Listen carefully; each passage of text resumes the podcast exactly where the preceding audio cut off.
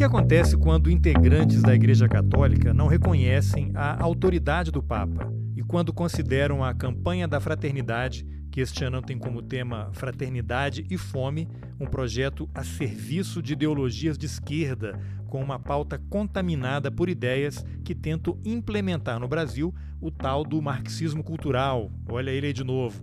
Muito bem, por esses integrantes da Igreja Católica que eu mencionei agora há pouco, entenda-se a extrema-direita católica, aquilo que existe de mais atrasado na civilização. E é sobre isso que eu converso com Romero Venâncio, filósofo, teólogo e professor da Universidade Federal de Sergipe. Eu sou Carlos Alberto Júnior e esse é o Roteirices. Vamos nessa!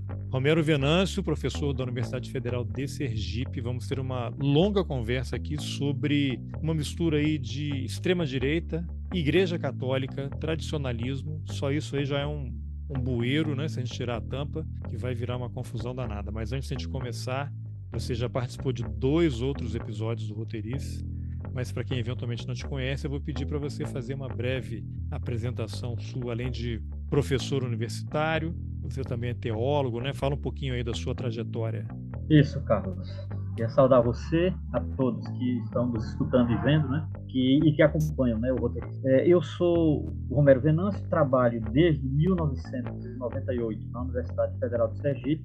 Estou lotado no departamento de filosofia, porque tenho formação em filosofia, graduação, mestrado e doutorado, e tenho uma primeira graduação em teologia pelo antigo Instituto de Teologia do Recife, conhecido como ITER, que foi fechado em 1989. Na década de 80, eu morei, a segunda metade da década de 80, eu morei na cidade do Recife, fazendo teologia. Né? Fiz seminário católico, teologia, etc.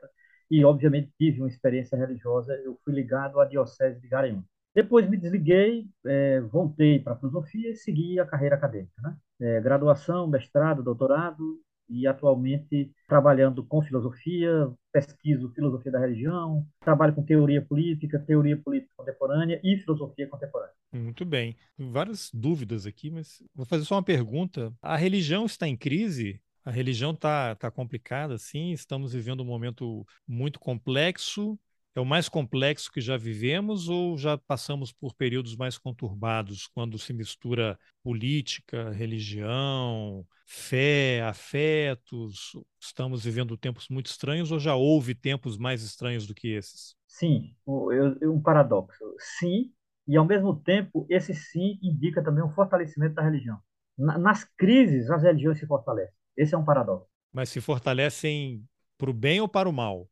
Se fortalecem é, em termos de é, aumentar o número de seus fiéis, primeiro, e se fortalecem, obviamente, em termos de poder, e, consequentemente, se é uma tradição religiosa conservadora, obviamente, o seu grau de reivindicação, os seus interesses todos vão ser nessa linha. Entende? Porque eu sempre trabalho a religião em sentido dialético, não, é? não, não necessariamente bom e mal, mas a depender das condições sociais, nós entendemos né, o que faz uma religião. Digamos. As escolhas de uma religião, elas são dadas sempre numa determinada condição social e histórica, sempre.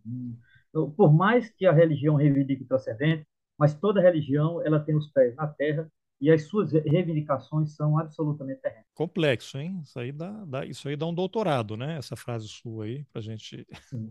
trabalhar. Sim. É porque eu, eu sempre gosto de captar, veja, a, a, religião, ela, ela, porque religião nunca é unicamente um conjunto de doutrinas, né? É, em que você, por exemplo, você olha uma determinada religião e a partir daquele conjunto de doutrina da religião você toma a religião como um todo. De uma geral isso é muito limitado, porque uma religião ela também é um conjunto de doutrinas, ela também é uma mobilização psicológica, ela também é uma experiência comunitária. Então, uma religião, por natureza, é um fenômeno complexo. Né?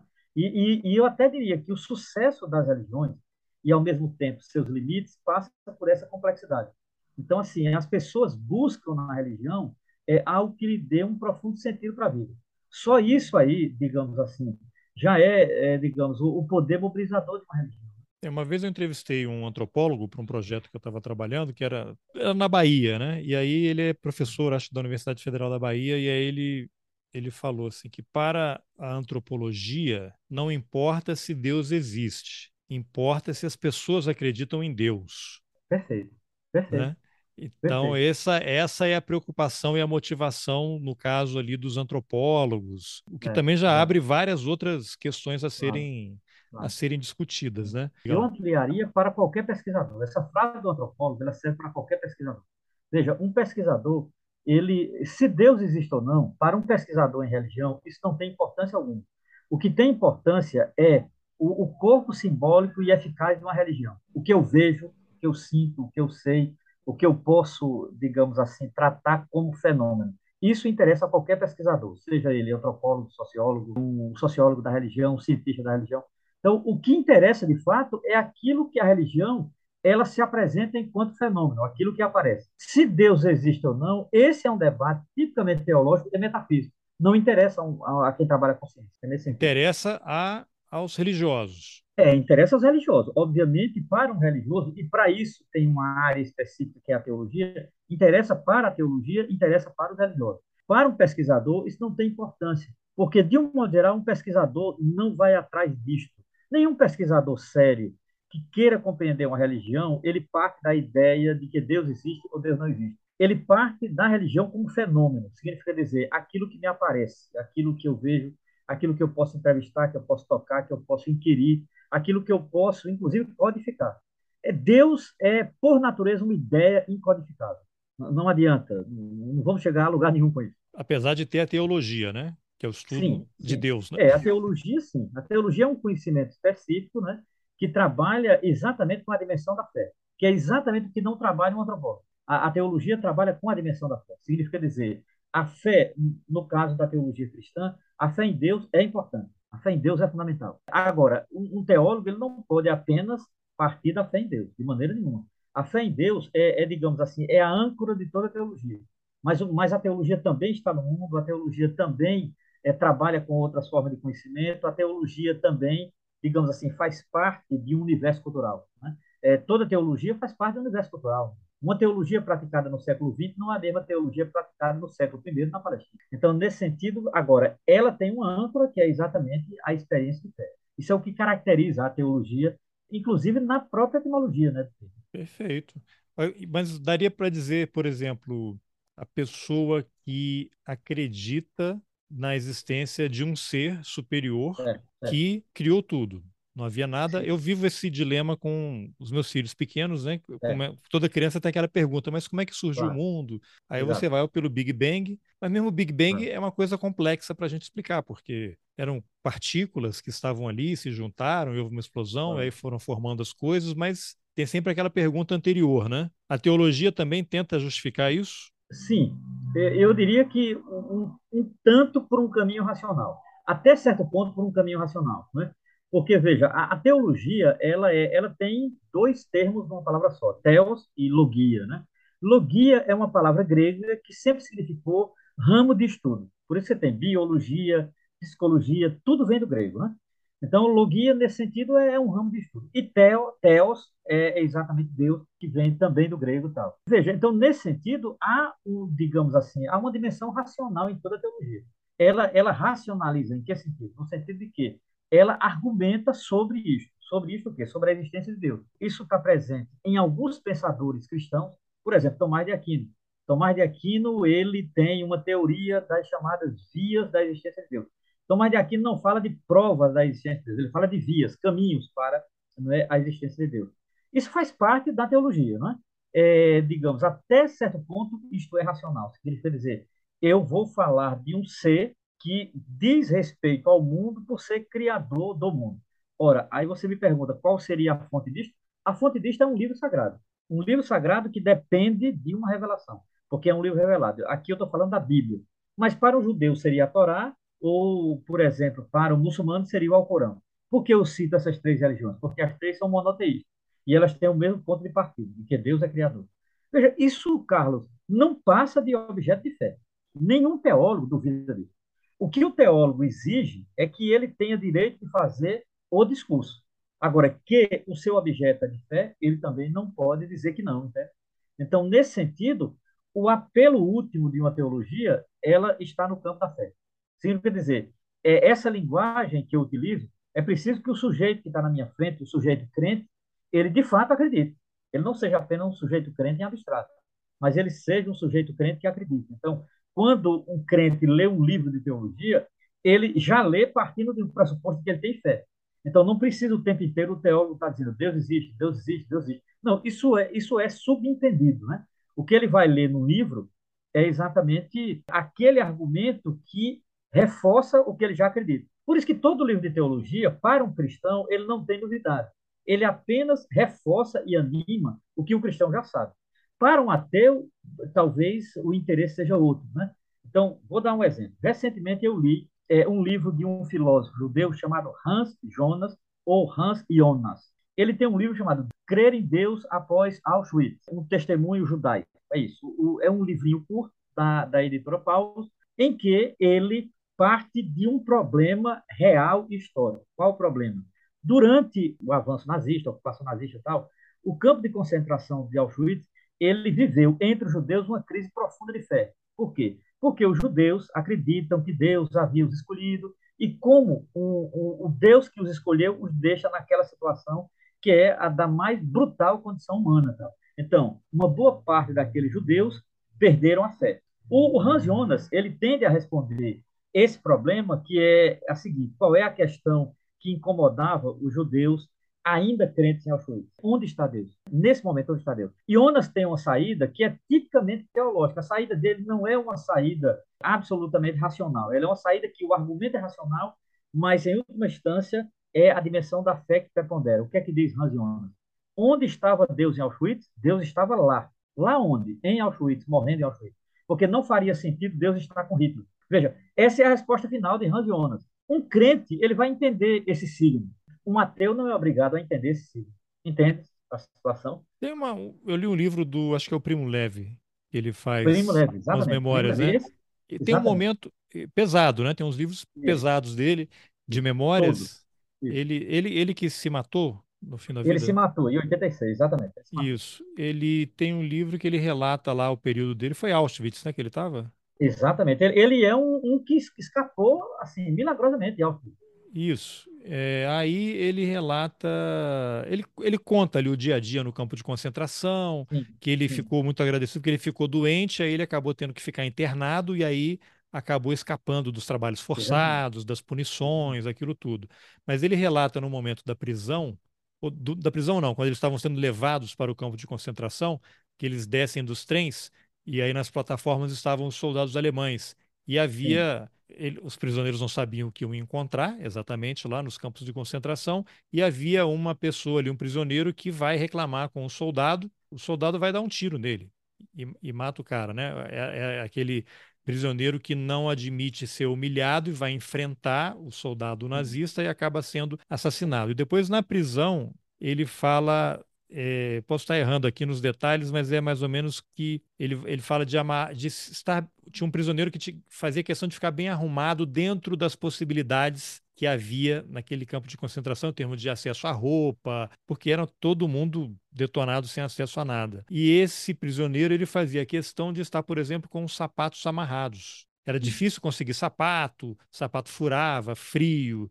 gelo, mas o, o resumo seria amarrar o sapato para essa pessoa mais do que uma forma de resistência, de luta, era a única possibilidade que ele tinha de lutar, assim, eu vou manter um mínimo de dignidade que eu vou amarrar os sapatos. E que também ali, aí pode ser uma, uma ilação minha, que este ato também poderia ser uma representação divina, de que, olha, nem tudo está perdido, Deus continua aqui, estamos passando por um momento ruim, mais um, mas de alguma forma isso vai, vai se resolver. Faz sentido isso? Faz sentido. Faz sentido sim, porque toda fé, Carlos, ela é simbólica. Toda fé é simbólica. Não, não, não é, isso eu acho importante. Claro, toda fé é uma questão cultural, etc. Mas, a, a, em última instância, a fé tem uma dimensão simbólica. Ela não faz sentido apenas racionalmente. Olha, apenas racionalmente não seria necessária a fé. Recorreríamos à ciência, por exemplo. Então, é, a fé ela, ela tem algo a mais ou a menos, ou a quem ou além da própria racionalidade. Então, num momento como esse, é, num momento de extrema, digamos assim, de extremo pavor, de extremo terror, no momento em que o sujeito, ele basicamente é um nada, ter alguma coisa de dignidade significa dizer, é, eu tenho algo de Deus em mim, entendeu? E isso é importante para um judeu, para um cristão e para um muçulmano. Mas isso é interessante, né? Porque esse momento de desespero, estar no limite entre a vida e a morte, aí depende do quê? Porque essa mesma situação para uma pessoa pode ser, não, Deus existe e eu estou recebendo isso como um sinal de que eu devo continuar. E para outro é, como você narrou agora, Deus nos abandonou. Estamos Exatamente. sozinhos, não adianta acreditar em nada. Exatamente. Qual é esse ponto? Que é a história de cada um, é, é, é refer as referências de cada pessoa, que é a é, mesma situação. Olha, cada um vai. É aquilo que diferença o covarde e o valente. A situação Isso. é a mesma, é o medo. O que vai fazer a diferença é o, quem é que vai enfrentar e quem é que vai recuar ou fugir. Veja, racionalmente é isso mesmo. Agora, a história de vida de um sujeito, é, de um sujeito religioso, é a história da sua experiência com sua religião. E é essa experiência com sua religião que, de certa forma, vai, digamos assim, indicar o seu comportamento perante situações extremadas. Por exemplo, um sujeito perante a morte, etc. Vou lhe dar um exemplo. Aquele livro da Elizabeth Kubler-Ross, chamado Da Morte ou do Morrer, é, é, um livro famoso dos anos 70 em que essa psiquiatra ela fez uma pesquisa com doentes terminais né? e ela descobriu cinco situações que um sujeito, quando o médico diz a ele, olha, tu tem seis meses de vida, tu tem um mês de vida, você não tem mais volta, não tem escapatória. Não. Então, é, ela fez uma escala que a pessoa tem cinco reações. Eu nunca lembro as cinco, mas, tipo assim, a primeira é a rejeição imediata, no fim, a última é, é digamos assim, a aceitação. Ele vai da rejeição imediata à aceitação. A Kubler-Ross ela diz uma coisa lá no final do livro, e isso marcou muito, que é assim, aquelas pessoas que tinham alguma fé religiosa, de um modo geral, elas tinham mais resistência ao amor. E ela não diz, ela me parece, eu não acho que ela seja religiosa, não sei, nunca soube a história dela, mas assim, ela está dizendo de um ponto de vista psíquico. Digamos, o sujeito tendo aquela experiência de fé, aquela experiência de fé age nele a ponto de que ele resiste mais à morte. Né? Isso não faz ninguém melhor moralmente do que o outro. Não é uma questão moral. É, é muito mais uma questão de motivação psíquica. Eu acho que a religião ela age nesta motivação psíquica. Né? O sujeito, ele, a ideia de que a morte não é um mal completamente, a morte não é um terror completamente, porque ele acredita que há uma outra vida, uma outra forma de vida, uma possibilidade de ressurreição, isso faz com que, já em vida, o sujeito tenha um outro comportamento. Entende? Isso um teólogo pode racionalizar. Agora, o que o teólogo não pode fazer é como isso acontece em cada um exatamente. Ninguém pode. Ninguém pode. Então, assim, é, o que é, todos farão num campo de concentração, ou, por exemplo, num pavilhão em que todos ali estão condenados à morte, você nunca sabe o que todos farão exatamente. Né? Por quê? Porque a fé ela faz parte da história de vida do sujeito. E, e é nesses momentos decisivos que ela vai gritar mais alto ou menos alto, ela vai dizer alguma coisa. Né? Então, quando você citou esse sujeito, o personagem do, do Primo Leve, que se arruma, outros não fazem, ele faz. Então, ele poderia ter uma motivação que os outros não têm. Quer dizer, faz parte da história de vida, de fé, não é desse sujeito. Essa experiência do, do, dos nazistas, uh, do período do nazismo, os campos de concentração com os judeus, deram muitas experiências desse tipo. Né? É, uns perderam a fé completamente, outros, inclusive, redobraram a fé. É muito interessante porque o, o, o impacto não, não foi universal, não é igual para todo mundo. Isso está presente na história do judaísmo, porque também não foi a primeira vez que o judaísmo viveu uma situação de diáspora dessa, não foi a primeira vez a, história do judaísmo está recheada disso. Na Babilônia, no Egito, na Babilônia, Roma, etc., né? o Império Romano. Agora, de fato, no nazismo, foi uma, uma situação muito é muito sugênero, porque o, o, judeu ele era o digamos assim aquela figura a ser caçada ele era o bode expiatório né? ele era como diz René Girard ele era o bode expiatório então assim sendo ele o bode expiatório ele era, digamos assim, a figura mais oprimida. Não que outros não fossem. Por exemplo, ciganos foram perseguidos, até testemunha de Jeová, Hitler perseguido. Então, agora, os judeus, eles, é, o número é muito maior, né? havia um projeto político para destruir os judeus, inclusive saqueá-los, etc., que era também uma questão econômica para Hitler. Hitler precisava expropriar é, os judeus, inclusive para aquecer a economia alemã. Não era só uma questão étnica, era também uma questão econômica para Hitler né, e, para seu para o seu Estado. Agora, o, o, o que é interessante é que ele, os judeus eles pertencem a uma tradição de um povo religioso. Isso diferencia de qualquer outro. O, o judeu pertence a uma categoria de religião. Né?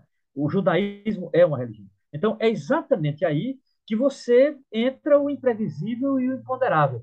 É, eu nunca sei exatamente o que um sujeito religioso vai exatamente fazer diante, por exemplo, de uma situação de morte. Eu nunca sei. Agora, eu sei que ele fará alguma coisa, mas exatamente o que nós não sabemos. Né? Então, a teologia, ela trabalha digamos assim, no nível de racionalidade até aqui. Digamos. Esse sujeito fará alguma coisa porque ele será motivado pela sua fé.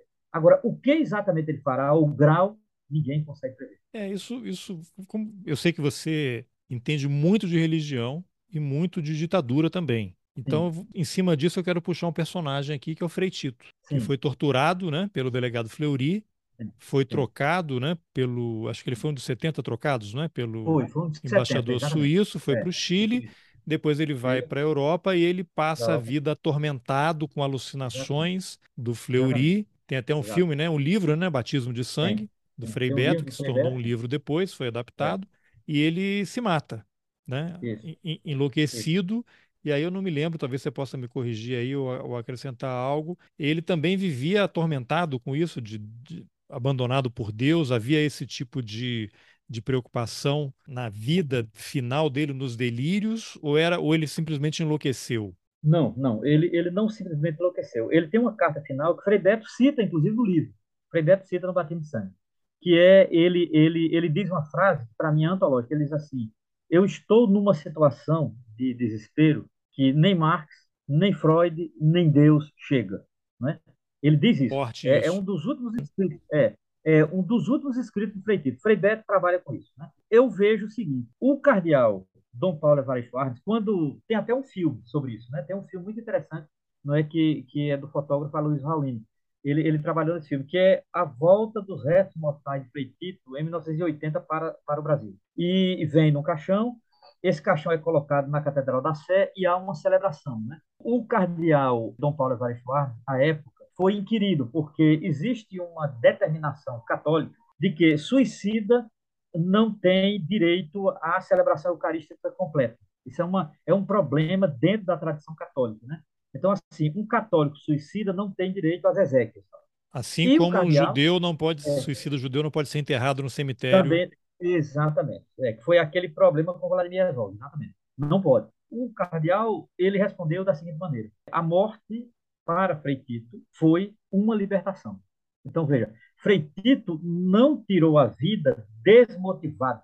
Frei Tito não tirou a vida é, por um capricho. Frei Tito foi conduzido à morte, diz o cardeal. Mais condenável são aqueles que levaram Frei Tito à morte do que a morte de Frei Tito.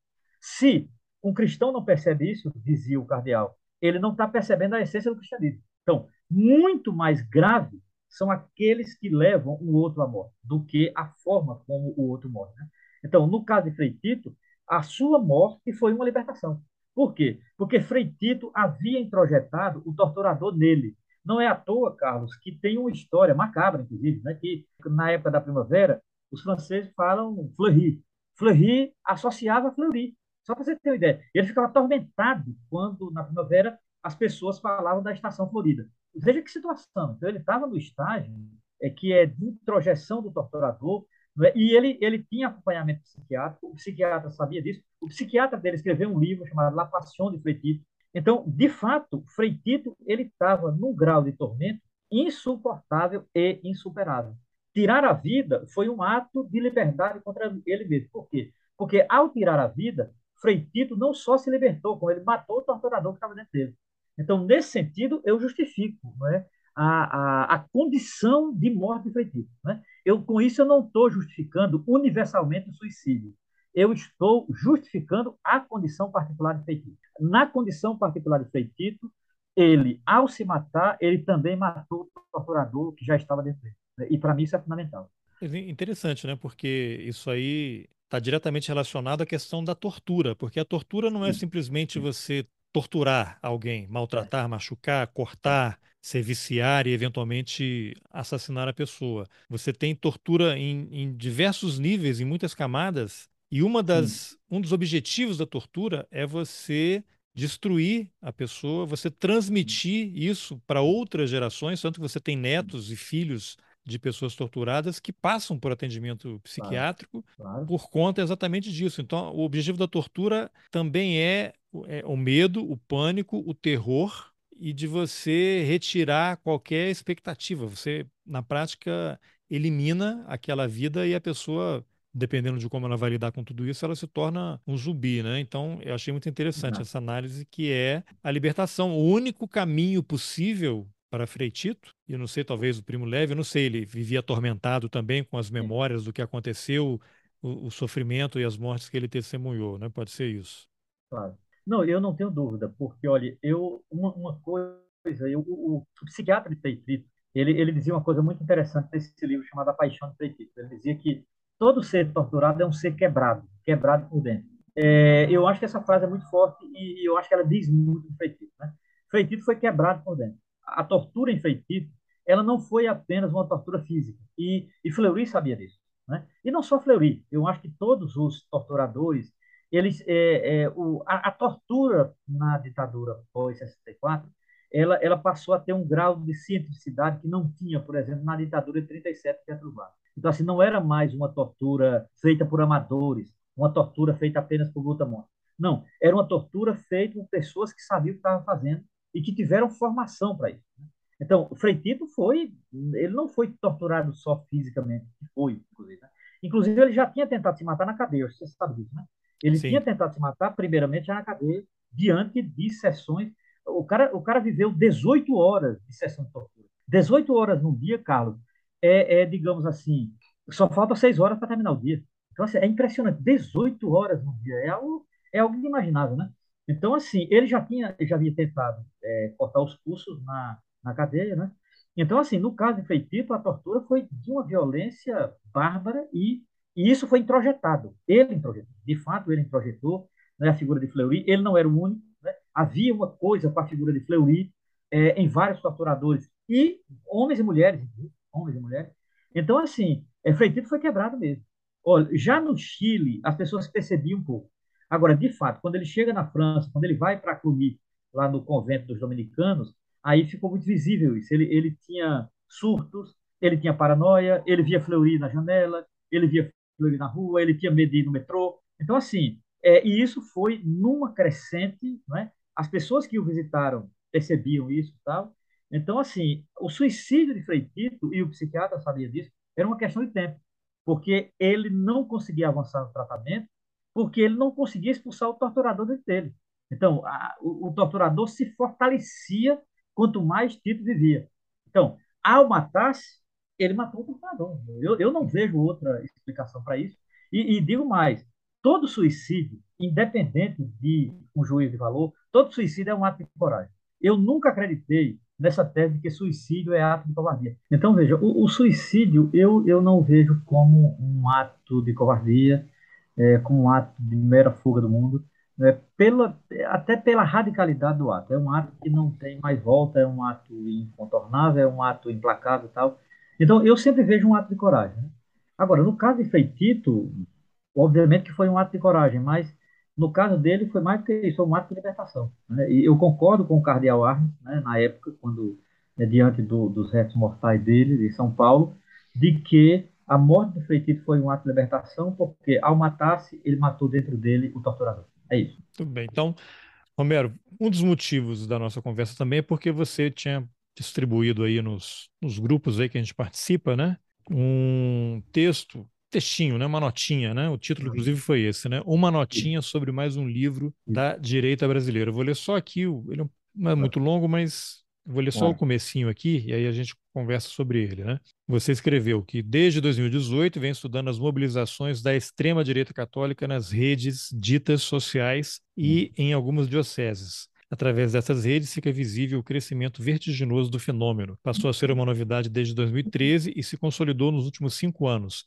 Youtubers, grupos nessas redes, movimentos ditos católicos postando textos, cursos, polêmicas tolas e propaganda anticomunista barra antipetista diariamente, fazendo toda uma defesa de um catolicismo reacionário num profissionalismo raro, entre parênteses, e com um projeto de formação, também entre parênteses, em história da igreja, pouco visto na tradição cristã contemporânea. No Brasil, lembro de coisas como o Centro Dom Vital, no início do século XX, e a TFP, Tradição, Família e Propriedade, nos anos 60. Pós 2013, voltam ou nunca saíram de cena com toda a força e com uma nova geração. Aí você menciona que desde 2021 está em pleno funcionamento mais uma editora PH Vox. Nasceu Sim. de um portal e atividades no YouTube como tem sido frequente nessa extrema-direita midiática, e tem à frente um autoproclamado escritor e analista político, Paulo Henrique Araújo, um discípulo de Olavo de Carvalho e colaborador do Centro Dom Bosco do Rio de Janeiro. A editora tem sede em Campinas, publica livros contra o que entendem eles por marxismo, defesa de ideias conservadoras, bobagem sobre a tola ideia de Foro de São Paulo. A dona da editora se diz especialista nisso e publicou um livrinho sobre. Reeditaram Plínio Corrêa de Oliveira, que é o fundador da TFP, Olavo de Carvalho, trabalha em parceria com a Vide Editorial, editora mais antiga e mais sofisticada e que só publica livros de pensadores conservadores e de direita, com maior penetração no mercado brasileiro e com mais de 100 títulos já publicados. A PH Vox tem prioridade em autores católicos reacionários com teor mais agressivo. Os livros publicados pelas duas editoras têm uma linguagem comum: globalismo, ideologia de gênero, religião mundial, marxismo cultural, Foro de São Paulo, avanço do comunismo, as heresias da teologia da libertação, mentalidade reacionária e por aí vai. E aí você cita aqui uma pessoa chamada Flávio Gordon, que também lançou um livro Ideologia de Massas e suas Metamorfoses, do mal cultural ao mal político. Tem mais um trechinho do texto, depois você me autoriza, eu coloco nas informações do episódio para quem claro. quiser ler. Mas qual é a, a, a tara, a fixação, a obsessão desse pessoal com ideologia de gênero, com globalismo, sendo que muitos nem sabem o que, que é, né? Virou essa palavra, começou a ser usada, nem sabem o que é. Religião mundial, marxismo cultural, Foro de São Paulo, comunismo, heresias da teologia da libertação. O que, que acontece? O que, que esse, essas palavras aqui já foram. Quem está ouvindo e é de extrema direita, foram vários gatilhos que eu disparei agora, né? O pessoal deve estar tá enlouquecido aí assistindo o vídeo e ouvindo o podcast. Qual é o problema com, com essas coisas? Por que essa, essa, essa necessidade? É, um, é uma convicção interna de que os males do mundo estão no comunismo, que só eles têm o caminho, que não querem ideologia, né? mas a deles vale, eles não falam que eles têm uma também. Né? O que, que leva? O que, que você estuda tanto esse tema aí? chegou a alguma conclusão por que dessa obsessão com essas coisas todas e, e, que se renovam, né? Não, não acabam, não avançam e estão sempre se reapresentando de uma forma diferente? Eu, primeiro, Carlos, a conclusão que eu cheguei, eu diria, temporariamente ainda, porque estou no, no meio do processo ainda, né? o fenômeno, ele, é, ele, ele, na verdade, mesmo com a vitória de Lula, esse fenômeno, ele não, não acabou, muito pelo contrário, está se fortalecendo, né?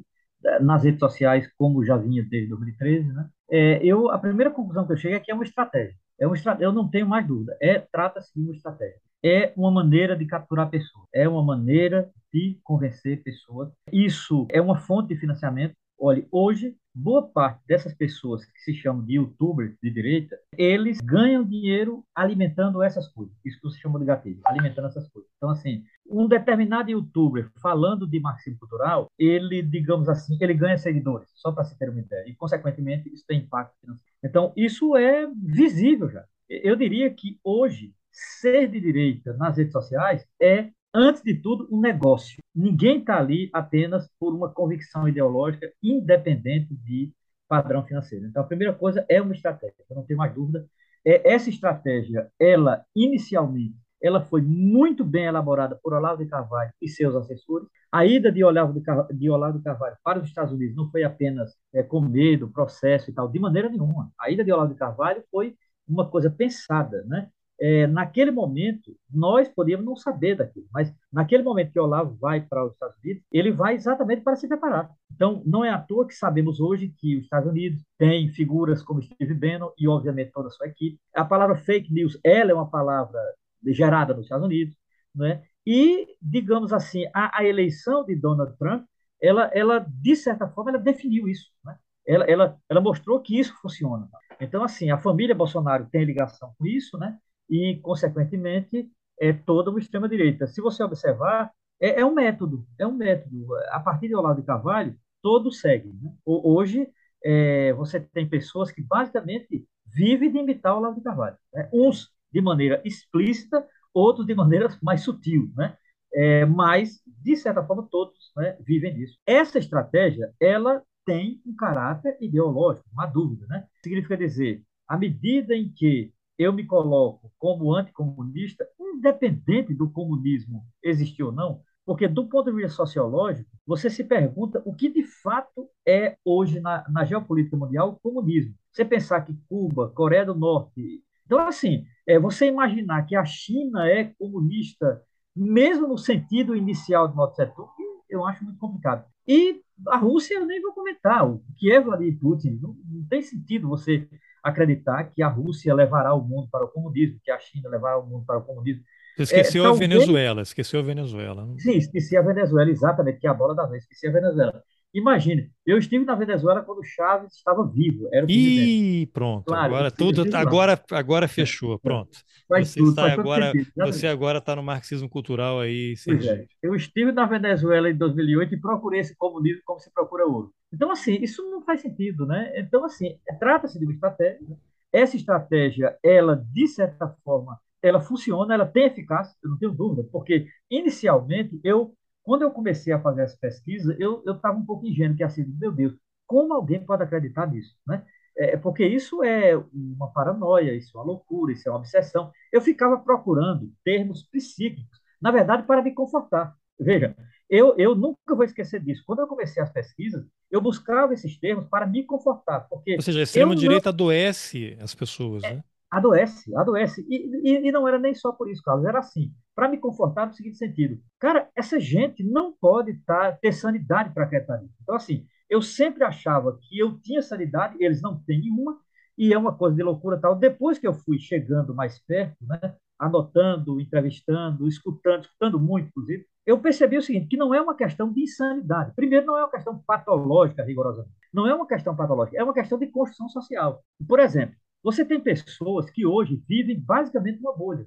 Uma bolha em sentido metafórico ou físico. É, há um sujeito em que, por exemplo, ele não mais vê Rede Globo, ele não mais vê televisão aberta, ele não mais vê nenhum canal privado.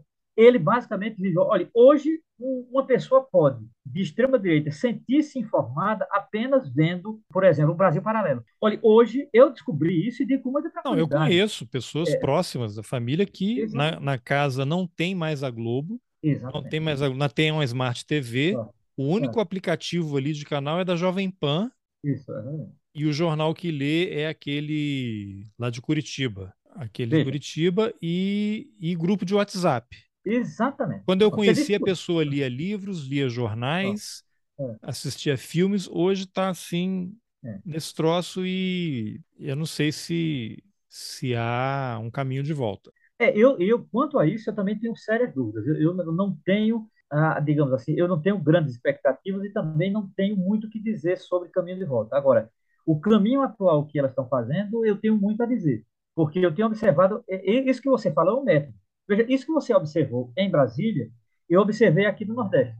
E alguém deve ter observado em Santa Catarina, no Rio Grande do Sul, que assim, o cara não tem mais televisão, basicamente. Então, assim, e ele nem se lamenta, ele nem se lamenta, porque. Não, ele, ele vê tá no YouTube e nos grupos, nos vídeos, ele já está contemplado. Outro fenômeno que eu não sei se você já anotou aí, mas se você volta a alguns anos, você ia ao dentista, ao médico, o que, que tinha na é. sala de espera? É uma aquela revista Caras, Manchete, às vezes uma Veja, né?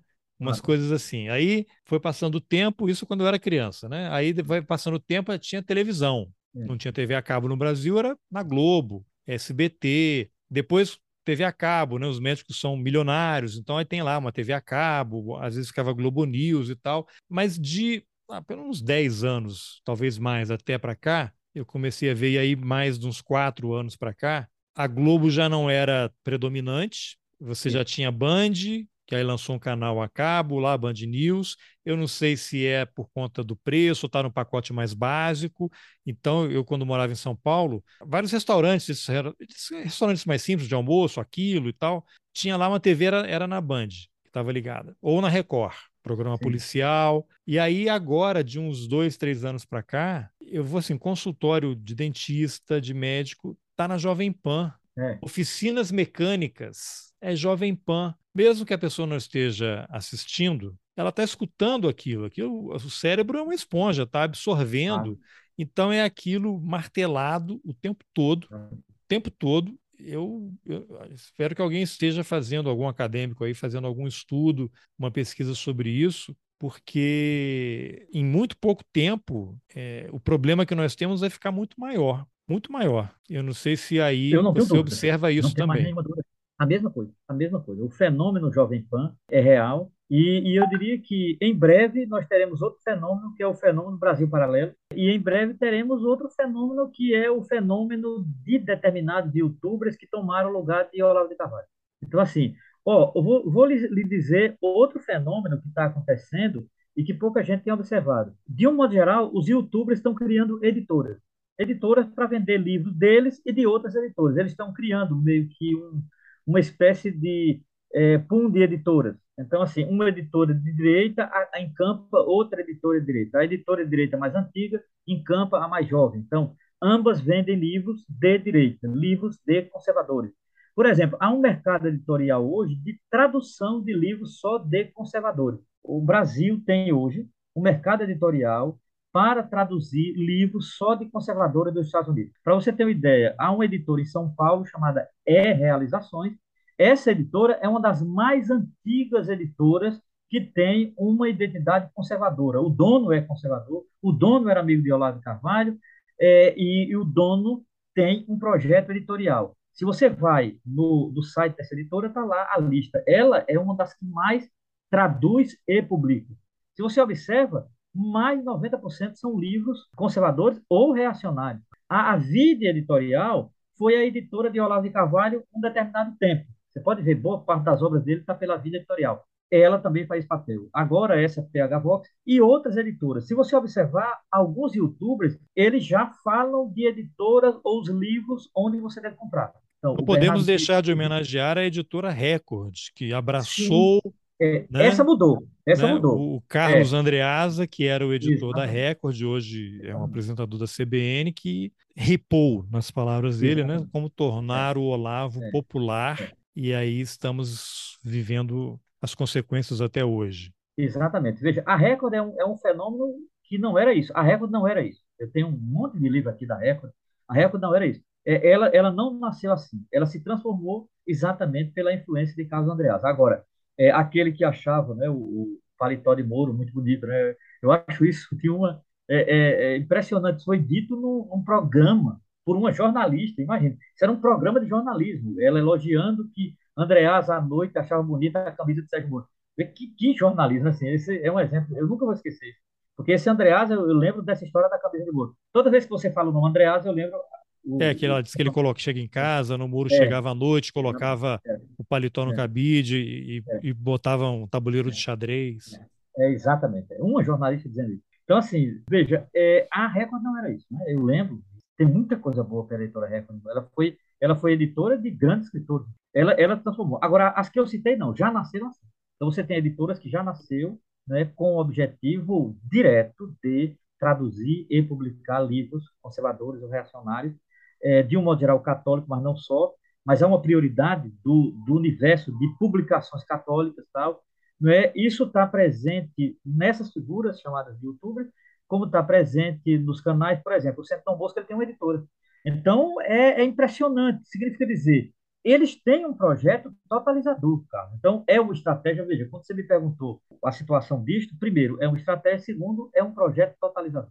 Sim, quer dizer, eles querem encampar a vida completa das pessoas. Então, assim, o que você assistir, o que você lê, como você lê. E se você tiver dificuldade, eles dão cursos. Para você ter uma ideia, eles hoje estão ocupando várias plataformas, né, dando cursos de teologia, dando cursos de história, dando curso de teoria política, dando curso de geopolítica nacional.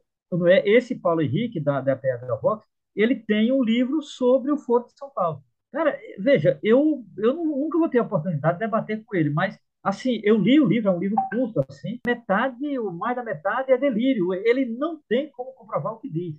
Ele não tem como comprovar o que diz. Ele, ele cria um fantasma chamado Foro de São Paulo, é, não que não exista a reunião que ele fala, mas ela não é o que ele diz, entendeu? Ela não é, é isso que o que mais me surpreende é que essa reunião que, na verdade, quem inventou essa história não foi ele, foi o Olavo de Carvalho. O Olavo de Carvalho é que ia falando de Foro de São Paulo, Foro de São Paulo. Algumas pessoas que faziam parte desse tal de Foro de São Paulo não sabiam que ele era como o Olavo dizia. Só para você ter uma ideia, entendeu? Então, assim, é uma coisa, né, obviamente, delirante. Mas o cara escreveu um livro inteiro sobre isso. E ele hoje se coloca na condição de especialista em Foro de São Paulo. Você imagina, o cara é especialista num delírio que ele pegou de segunda mão. Né? Isso é um fenômeno contemporâneo, cara. É um fenômeno absolutamente contemporâneo. Né? Agora, para mim, é, obviamente, um delírio de segunda mão. Agora, para aquela pessoa que você conhece, que eu conheço, que hoje basicamente está limitada à Jovem Pan e o Brasil Paralelo, isso é uma verdade. É verdade. Ai de quem disser que o Foro de São Paulo não é aquilo. Entendeu? É, eu tenho um primo que no, fim do é. ano me falou que o Lula é comunista e que é com a vitória dele é para colocar. Transformar. Eu falei, mas o Foro de São Paulo, o que, que é? É um, é um grupo comunista para implementar o comunismo no Brasil? Ele falou, sim. Eu perguntei, você acha isso, que o Lula é comunista e, e quer transformar o Brasil num país comunista? Ele, sim. Aí, diante disso, você fala o quê, né? O que é, mais exatamente. há para dizer? É, porque eles só respondem sim, e você pode perguntar assim, mas a viabilidade, a estratégia, porque o comunismo não é uma palavra mágica, não é abracadabra. Então, assim, você vai implementar, você precisa de uma política. Então, qual é a política que Lula ou você acha que ele vai implementar? Apropriação Aí, dos meios de é, produção pelo Estado. Está acontecendo é, isso, né? Tem algum é, movimento nesse é. sentido? Exatamente. Uma revolução armada. Por exemplo, há uma unidade latino-americana para implementar isso. Então, todos os governos da América Latina. Cara, eles não conseguem responder, Carlos, porque não tem base histórica nenhuma. É preciso você ficar apegado ao delírio, porque se você começar a dar corpo a esse delírio, ele vai desaparecer. Então é preciso. Não, que se você, se você pergunta, aí a, a, eles vão retrucar. E o Lulinha? É. E o filho é. do Lula? E é. as ONGs que estão na Amazônia levando as ervas, as plantas e tal? Eu lembro que eu monitorei alguns grupos de Telegram aí durante a campanha e a vitória do, do Boric lá no Chile. Se o Lula não ganhasse, vários grupos diziam, porque o Chile, olha só, o Chile já está mobilizando tropas na é. fronteira com o Brasil o Chile não faz fronteira com o Brasil. Brasil. Os caras não é delírio. não faz. O Chile e Equador é. não, não fazem fronteira, é, mas estão mobilizando os, os, os, países é. esquerdistas estão com tropas mobilizadas para invadir. Vão cruzar a Cordilheira dos Andes, vai passar pela Bolívia e vai entrar pelo Mato Grosso, né? E vai chegar a Brasília, não sei, um ano, uhum. dois anos depois, né? Então é assim, é um nível de delírio surreal. Mas aí eu vou aproveitar isso aqui para mostrar uma imagem que está num você que me mandou, né? Sim, Isso aqui é a foto Os é. Estados é. Unidos e a Nova Ordem Mundial, né? É um livro, um debate entre Alexandre é. Dugin é. e Olavo de Carvalho, da Vide Editorial que você citou. Quem não está no YouTube, está só no podcast, depois entra aqui no, no YouTube para ver. Eu só digito o, o, nome, o título que vai aparecer. Isso aqui tem um vídeo também, né? E tem, eu vi que o Dugin, um ele, eu já tinha é. lido que ele fala português, na verdade ele, ele, é. ele arranha um, um é. espanhol e fala um portunhol é. pior ainda, né? Ele, ele, conhece cultura brasileira, ele conhece bossa nova, ele conhece música brasileira, é, ele então ele ele trafega, né, na cultura brasileira um pouco. Ele já esteve no Brasil, inclusive. Ele já esteve em João Pessoa, ele já esteve no Brasil. Ele, ele esteve, eu acho que foi 2000 e... Ah, meu Deus, agora não eu acho que 6, talvez. 2006, é. talvez. Mas ele esteve no Brasil, isso é fato tal. É, eu estou com um livro aqui, inclusive, então, porque eu ainda estou lendo esse livro. Por que eu estou lendo esse? Esse livro, eu estou lendo ele tardiamente, tá? porque esse livro foi publicado no Brasil em 2012. Ele já tem 11 anos de publicado, né? E o evento do encontro deles é um ano antes. Então, assim, é o evento do encontro deles já tem que, 12 anos. Ora, por que eu citei esse livro? Eu acho importante, né? Porque, veja bem, é, o, o encontro deles dois é sintomático porque esses homens eles deram uma certa gramática de um tradicionalismo. Olavo de Carvalho, para você ter uma ideia, Olavo de Carvalho diverge do Dug. Eles não concordam em muita coisa. Inclusive, Olavo de Carvalho, essa ideia, o Dug criou uma, uma ligação estranha que é uma espécie de bolchevismo nacionalista, que é uma coisa. É a tal da quarta estranha. teoria política. É, na quarta teoria política. Olavo de Carvalho discorda disso, discorda frontalmente. Aqui, ele diz abertamente, né? Porque, no fundo, é, Olavo ele, ele tem críticas ainda à Rússia a Putin é, ele tem críticas, digamos assim. O Olavo de Carvalho, ele acaba sendo mais delirante do que o Dug, é isso que eu vou dizer. Não estou dizendo que o Olavo de Carvalho é melhor que. Estou dizendo que, na verdade, a questão aqui não é quem é melhor do que ninguém, é quem é mais delirante. O Olavo é mais delirante do que o Dug, não há dúvida. O Dug, ele tem um pouco o, o pé no chão. Por quê? Porque o, Dug é um tradicionalista de raiz, está claro. Tradicionalista, no sentido, eu diria, no sentido lato do termo. Né? É, Dug defende tradições, é, Dug defende é, tradições como valores culturais, Dug defende essa tradição, digamos assim, é, euroasiática, como se fosse uma, digamos assim, algo que é fundamental enquanto identidade para o povo. Então, isso é muito importante para ele, muito importante, não, não há dúvida, né? É, tal. É, já Olavo, é, o tipo de tradicionalismo de Olavo, eu diria que é mais temperado pelo catolicismo. Né? Enquanto o catolicismo de Dug é o catolicismo ortodoxo, por conta da Igreja Ortodoxa Russa, o de Olavo é mais ocidental. Né? Olavo, de fato, é um ocidentalista. Olavo é eurocêntrico, um ocidentalista, né? era isso que ele era. tal. Então, essa é a divergência. Agora, do ponto de vista do tradicionalismo, ele se agarra.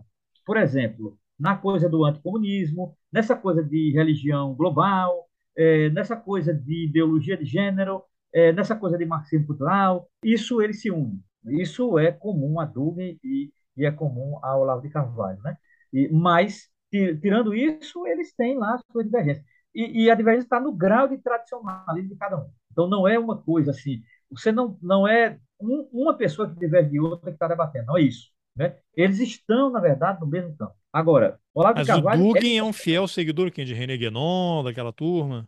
Também, também, porque o Olavo também conhece. O Olavo tem críticas a René Guénon. Eu não sei se antes ou depois, porque o Dugin era mais jovem que o Olavo de Carvalho.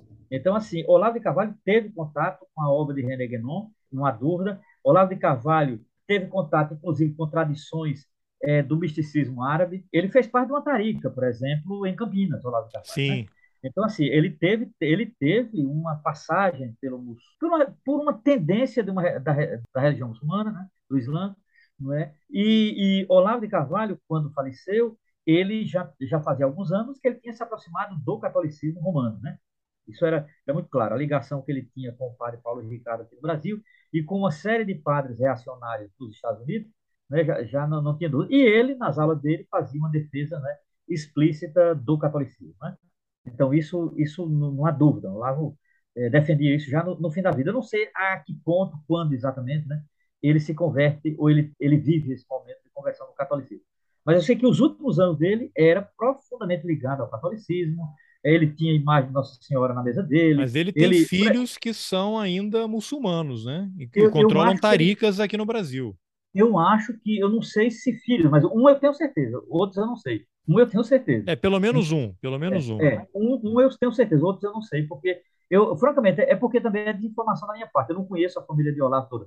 Eu conheço uma filha chamada Luísa, que brigou com ele, brigou com ele até o fim da vida, né? e um filho dele que é ligado ao movimento muçulmano. Ele tem um filho, eu acho que está no Paraná, inclusive, se eu não me engano. Tá exatamente, tá, tem lá um instituto. É, exatamente. Acho que até Olavo é, de Carvalho tem um nome exatamente. lá, um instituto. É, e ele tinha ligação com o Olavo, esse filho sim. Agora os outros eu não sei, não é a, um pouco a biografia dos outros. Eu sei que esse filho e a filha, eu lembro, ela chegou a escrever um livro, inclusive com um filósofo, né? Os dois escreveram um livro né, sobre o Olavo de Carvalho e tal, a Heloísa.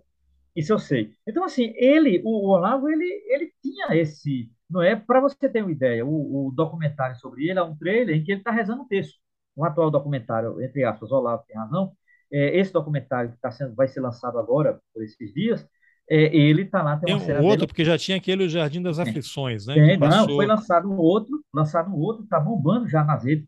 Antes de ser lançado, já foi feito cinco trailers do mesmo filme, é uma coisa inédita. Caras fizeram cinco trailers do mesmo filme. Chama-se Olavo Tem Razão. É, ele vai ser lançado há pouco, né? E aí é uma cena que ele está rezando o texto.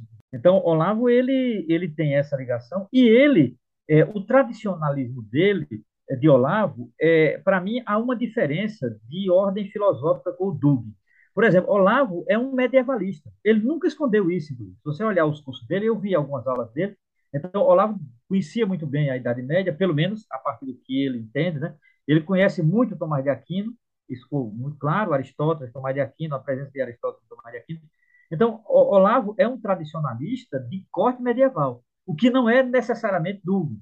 Dugin, é, Dugin ele tem uma ligação mais com o mundo contemporâneo, com o mundo moderno. Ele, ele não tem uma reação como tem Olavo, no sentido de trocar o mundo moderno pelo mundo medieval. Né? O tradicionalismo de Dug ele é um tradicionalismo dentro do mundo contemporâneo. Por exemplo, essa questão da cultura russa, essa questão da penetração nas universidades, ele tem um projeto acadêmico. Dug tem aqui, aqui fica muito claro que ele tem um projeto acadêmico. E isso, de certa forma, diferencia de Olavo. Agora, ele é professor, né? Ele não é professor, é professor. universitário? Ele é professor Ao contrário do Olavo, né? Ele, ele de fato. É, é ele, ele de fato é professor, ele é titulado de fato, não é, é titulação emérito, não, é titulado de fato, ele foi professor, né?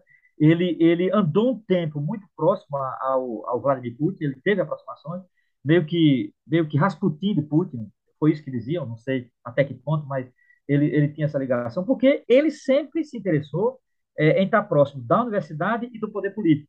Isso é um projeto de, de Alexandre Douglas. Né? É, é, o poder político e a universidade, enquanto saber, para ele é fundamental, porque para ele um alimenta o outro. Né? Isso é dúvida. Já Olavo não, Olavo tem ódio da universidade. Então, assim, no, no, nesse sentido, o Olavo é, é completamente diferente disso. Não, e esse né? projeto então, do Dugin, que é, um, que é um projeto de poder, né? Eu não sei sim, o Olavo, sim. o que, que ele pensava. Eu já vi algumas entrevistas dele, ele dizia que a obra dele iria começar com a morte dele, né? Depois que ele morresse e que aí sim, né?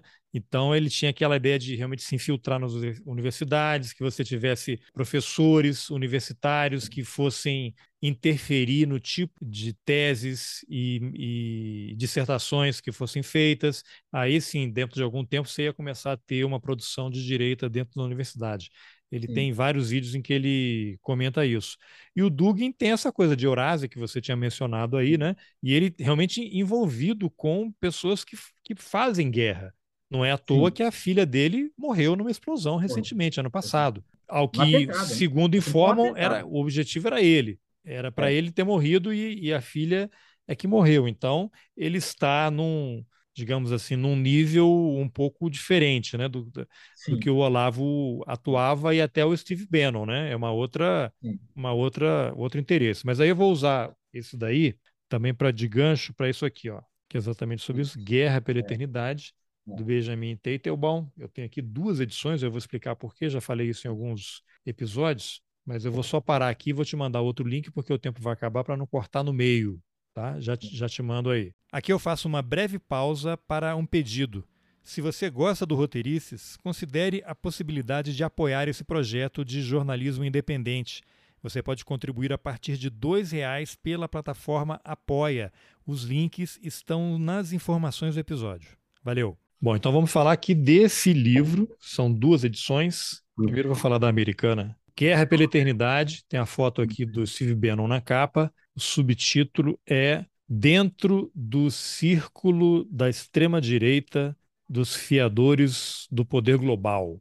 Essa é uma tradução livre que eu fiz aqui do Benjamin ah. Teitelbaum, que é um acadêmico dos Estados Unidos. Tem a foto do Steve Bannon na capa. Steve Bannon, para quem não sabe, é o tal do, do guru aí do do Trump, né? Ajudou a vitória do Trump, depois foi abandonado pelo Trump, está enrolado aí com a justiça, criou uma vaquinha virtual para construir o muro para separar o México dos Estados Unidos e parece que deu um golpe lá, chegou a ser preso por isso, pagou fiança e está solto. E na parte de trás tem aqui uma foto em que há várias pessoas aqui de extrema direita, mas seria o jantar, né? Segundo eu nem sabia, o Romero me falou, foi quando Benjamin Teitelbaum, que é o autor do livro, conheceu o Olavo de Carvalho, que está aqui nesse a mesa do jantar, estão todos rezando, né? E o Steve Bannon está aqui com a cabeça é. baixa, né?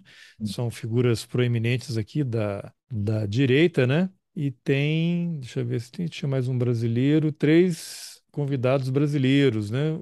Ah, sim, pô, Jair Bolsonaro. É. Ele não aparece é. aqui na foto. Engraçado, né? Mas ele estava. Então, isso aqui deve ter sido na embaixada dos Estados Unidos. Aliás, do Brasil nos Estados Unidos. Estou em dúvida agora. Ou foi em Nova York, né? Posso estar confundindo aqui, porque teve o, o Bolsonaro esteve na Embaixada do Brasil nos Estados Unidos logo que ele Sim. venceu e teve um jantar com o Bannon e tal. Com o Bannon não, com é. o Olavo de Carvalho, né? E, e eu acredito, ele... Carlos, ah. que a mulher que está aí do lado de Bannon é a filha dele. Ele tem uma filha que é fiel seguidora dele. É tão reacionária quanto ele. Eu acredito que é a filha dele, que está do lado dele. Não a mulher que está do lado dele, Bannon. É, aqui fala assim, uma, uma convidada não identificada. Ele colocou é, na legenda aqui, é. então. Eu acho não, que é a filha Não está dizendo. Né? Pode ser que ele, ele pediu para não dar o nome. Que é formada em comunicação e que é seguidora dele, seguidora mesmo. É, é, é a grande discípula do pai. Bom, e aqui é o mesmo livro, a versão que saiu no Brasil, sem foto. E tiraram, né? Botaram o título é o mesmo, Guerra pela Eternidade, mas aqui ficou o retorno do tradicionalismo e a ascensão da direita populista. A diferença é que não tem nada, nenhuma referência a Bannon, não tem foto, e aqui na versão americana também não tem nada de tradicionalismo, de tem, tem de. Aqui no Brasil usaram direita populista, né? Lá eles foram com extrema direita. Né? Eu não sei por que dessa diferença aqui, se é para questões de editoriais de mercado, que título ficaria mais factível aqui para o público brasileiro, não sei exatamente os detalhes, mas esse livro ele é muito interessante porque ele faz um retrospecto do tradicionalismo e ele faz o perfil de três figuras importantes, que a gente já estava falando aqui, o Bannon, o Olavo de Carvalho e o Dugin. Aparentemente, o Teitelbaum teve muito mais acesso ao Steve Bannon. Você estava me falando aqui antes de gravar que foi nesse jantar aqui que o Bannon apresentou o Benjamin Teitelbaum para o Olavo de Carvalho, que depois foi lá na Virgínia, onde o Olavo morava, para fazer entrevista, e o Olavo não gostou do resultado, né? Não, Conta aí essa história não. que você tinha me falado aqui antes é, de veja, gravar. É, essa história é a seguinte: eu, eu, eu não sabia desse livro. É, veja que ironia, eu soube desse livro através de Olavo de Carvalho. Eu estava fazendo a minha pesquisa quando o Olavo fez um vídeo, ele fazia vídeos assim, depois das aulas dele, era um vídeo meio solto, meio largado assim, ele falava para a câmera tal, fazia uma denúncia, alguma coisa assim. Isso era muito comum em Olavo. E ele denunciava o comunismo, provavelmente. Era. Não, isso aí. Aí ele ele estava anunciando o seguinte, que esteve na minha casa, é, aí ele cita o Benjamin, eu conheci ele no jantar, ele foi me apresentado para Steve Bannon, e na confiança de Bannon, eu aceitei ele entrar na minha casa, ele veio na minha casa, ele me entrevistou, e quando, no final, o resultado foi essa porcaria. Aí ele mostra o vídeo dizendo que é uma porcaria, né? que o cara foi desonesto com ele, e que é um canalha, ela, ela começou a, a destampar, digamos assim, o, a, a, digamos assim, o repertório né, de palavrão que ele tem. Aí eu disse, cara, quem é esse cara? Eu vou atrás desse cara. Eu, tudo que o Olavo diz ao contrário, eu tomo em chave positiva. Então eu fui atrás do cara. Né? E aí descobri que o livro estava em processo de tradução. O livro foi traduzido pela editora da Unicamp, em Campinas. Né? Exatamente. Ele já estava em processo de tradução, o livro tinha, de fato, em inglês, o Olavo estava com a versão em inglês. E saiu e aí, quando... muito próximo, assim, a, versão muito americana. Próximo, muito próximo, muito próximo. Aí, quando saiu a versão em português, imediatamente eu pedi, né, e comecei a ler, aí eu entendi o que o Olavo disse, né? É porque se Olavo deu uma longa entrevista, né, as referências a ele não são tantas, obviamente, o livro, é, o peso maior é Beno, e eu entendo por quê eu, eu, eu até dou razão ao Benjamin, porque. Sim, o cara é americano, o Beno é americano, ele está falando é sobre. Né? Não, e, e, e, é uma figura, Carlos, eu vou, me permita usar um termo teológico. Bannon, para mim, hoje, é uma das figuras mais diabólicas do mundo. Eu, eu acho que nós ainda não conseguimos mapear qual é o projeto de Steve Bannon. Por exemplo, ele tinha um projeto de criar uma universidade de gladiadores em Roma, na Itália. Ele comprou um castelo lá pela Itália, que ele queria fazer uma, uma universidade de gladiadores de extrema-direita. Isso era um projeto dele. Né? O, Steve Bannon, ele tem um comportamento que é um tipo de catolicismo quase jansenista. Não sei se você observou, ele sempre está com a mesma roupa. O próprio Benjamin fala, o Benjamin fala disso, né? Da, daquela jaqueta que ele está e tal. Então, ele é, um, ele é um bilionário que não tem um comportamento bilionário. Por exemplo, ele não é de balada, ele não é de ostentação, ele não é. O, o Beno, ele, ele tem um tipo de reserva perante o mundo contemporâneo que é muito estranho para alguém que é um milionário, entendeu? Ele é característico é de quem quer dominar o mundo. Exatamente. Ele não é uma figura excêntrica, ele não é uma figura ostentatória, ele, ele, ele pode até ser em outra situação, mas na vida pública não é. Ele mantém um comportamento que eu diria que é muito jansenista, que é, que é muito ali, a, é um comportamento um tanto medieval, assim. Ele é muito frugal na maneira de vestir, dizem, aí eu não sei. Ele também é muito frugal na maneira de se alimentar. O próprio Benjamin fala disso, mas eu não sei. O que eu sei é que o que eu vejo dele, sempre a mesma roupa, sempre o mesmo cabelo, sempre, digamos assim, uma pessoa que ele, ele tem um comportamento absolutamente austero. Isso eu não estou elogiando, Steve Eu estou dizendo que esse cara, esses são os mais perigosos. Esses são os mais perigosos. Porque significa dizer, esse homem tem um padrão de vida e ele não muda por nada. Esse cara tem um padrão de vida. E esse padrão de vida faz parte de um projeto político. Lendo Benjamin, para mim ficou muito isso eu me convenci mais ainda. Eu tinha essas ideias de Beno por ele ser um católico tradicionalista e eu procurar sempre entender o que é um católico tradicionalista, o que é um católico tridentino, o que é um católico que prefere missa em latim, né? o que é um católico que vive de rituais. Tal. Eu, eu procurei encaixar Steve Bannon exatamente nesse padrão que existe. Tal, né? E, de fato, o padrão cabe dele. E o Benjamin me deu né, é, não só o argumento, como me deu os dados para isso. Então, nesse sentido, Steve Bannon é muito perigoso. Muito perigoso. O curioso é, é que Steve... tem uma passagem no, logo no, não sei se no começo ou do começo para o meio, em que o Teiterbal disse que ele e o Bannon tiveram uma conversa de meia hora em off, sem gravar. Isso. Que a, a, a condição que o Bannon deu para ele era: eu falo com você, vou te conversar, você não vai gravar e você não vai publicar. Sim. E ele aceitou e relata isso no livro. Que eles conversaram, é. Não sabemos o que o Bannon falou para ele é. e eu não sei. É, ele não relata. É. é. agora, eu, o que eu digo a você é o seguinte: eu, eu acho que esse livro, ele, a importância dele não é tanto pelo que ele diz de Olavo, e menos ainda o que ele diz do, mas é muito importante o que ele diz do Steve Bannon. Eu acho o Steve Bannon é, uma da, eu acho que ele ele, digamos assim, o potencial dele não está esgotado. Eu acho que, diferentemente de Olavo, já faleceu, eu, eu acho que Doug tende, para mim, não a crescer, agora Bannon tende a crescer. Eu, é, porque, porque o Olavo, Olavo morreu. Morreu né? é. Olavo morreu. Dugin quase morreu. Quase mataram o Dugin. É. E ele não está junto do Putin, né? Claro, Putin está em claro. outra, né? E o, o, o Bannon está lá com tudo, né? É, e com, veja bem, diferentemente de Doug e Olavo, ele tem uma extrema-direita muito potente ao lado dele. Steve Bannon não é só, apesar dele aparecer muito só. Mas o, o Benjamin fala, o Benjamin fala muito isso quando fala do encontro dele no hotel, ele sempre com pessoas rodeadas e tal. Então, assim, ele tem um círculo de uma inteligência com ele, que a filha dele faz parte também. E muito dinheiro, é né? São os hotéis mais caros do mundo. Ele é um milionário. Ele é um milionário. O Steve Bannon é um milionário. Ele não é, digamos assim, ele não é um qualquer. Então, e nesse sentido, nesse sentido, ele se diferencia completamente do Olavo. Olavo deveria ter grana, mas Olavo não era milionário. E o Dug também não. Ele ah, é um milionário. E vi que no livro, acho que até no, no, livro que relata que ele, o Steve Bannon chegou a ser contratado por empresas chinesas ou executivos chineses para Sim. desestabilizar o governo chinês de alguma forma. Então é um jogo muito pesado e, e é, é, ingenuidade nossa também achar que é ele sozinho, claro. né? Ele é não, a face visível de um é. projeto muito pesado que a gente não faz a menor ideia. Não faz, não faz. Um, um, eu vou usar o termo que eles gostam, deep state, um estado profundo, mas não no sentido clássico do termo. O estado profundo, assim, é, Beno tem enraizamento. Não, não no sentido da conspiração. É, não no sentido da conspiração, mas no sentido de que Beno tem enraizamento mais profundo dos Estados Unidos que nós não conhecemos. E ele tem, eu não tenho dúvida disso. O Benjamin deixa isso, é, nós percebemos isso na leitura de Benjamin, e aí ele, ele se faz perigoso.